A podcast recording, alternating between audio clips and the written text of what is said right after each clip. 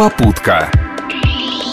Привет всем, кто в эти минуты сидит за рулем. С вами в пути Виталий Михайлов. Простите, а за рулем какого транспортного средства вы сейчас находитесь? Глупый вопрос, усмехнетесь вы, резко перестроившись в левую полосу. Ну, если вы в автомобиле, то сегодня явно не ваш день. Точнее, сегодня Всемирный день без автомобиля. Так что вы еще стоите в пробке, а я на своем велобайке уже на месте.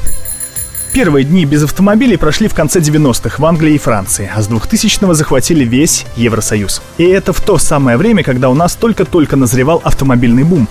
Пока европейцы отказывались от машин, россияне их растамаживали, возя в страну тысячи потрепанных иномарок в год. Ведь в России как издавна сложилось, если у тебя нет автомобиля, значит ты неудачник. Теперь же наоборот, каждый неудачник может прослыть борцом за чистый воздух. Именно выхлопные газы и пробки больше всего раздражают убежденных пешеходов. Где-то даже подсчитали, что каждый день автомобиль убивает более трех тысяч человек. Правда, почему при этом не зазорно ездить на общественном транспорте, который дымит в Пскове не меньше, непонятно. Кстати, обычно в такие дни в автобусах цены специально снижают. Интересно, а в Псков пассажир автотрансе об акции знают? Первый день отказа от автомобилей в России прошел 6 лет назад в Москве.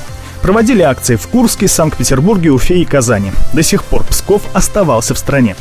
Понятно, что официальное приглашение Минтранса присоединиться к акции псковские автомобилисты вряд ли примут. А вот как насчет чиновников?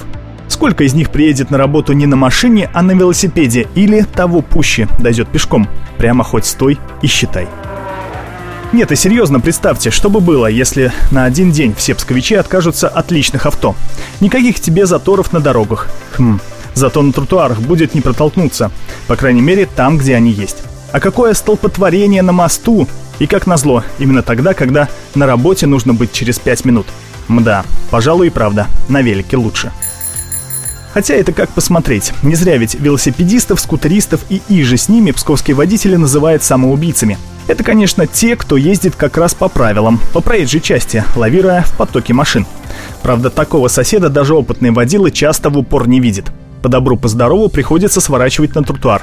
Тут уже велосипедист – главный враг пешеходу. В конце концов, легче слезть и вести велосипед рядом, чем слышать гневные крики бабушек и молодых мам с детьми, которые как раз вышли на прогулку.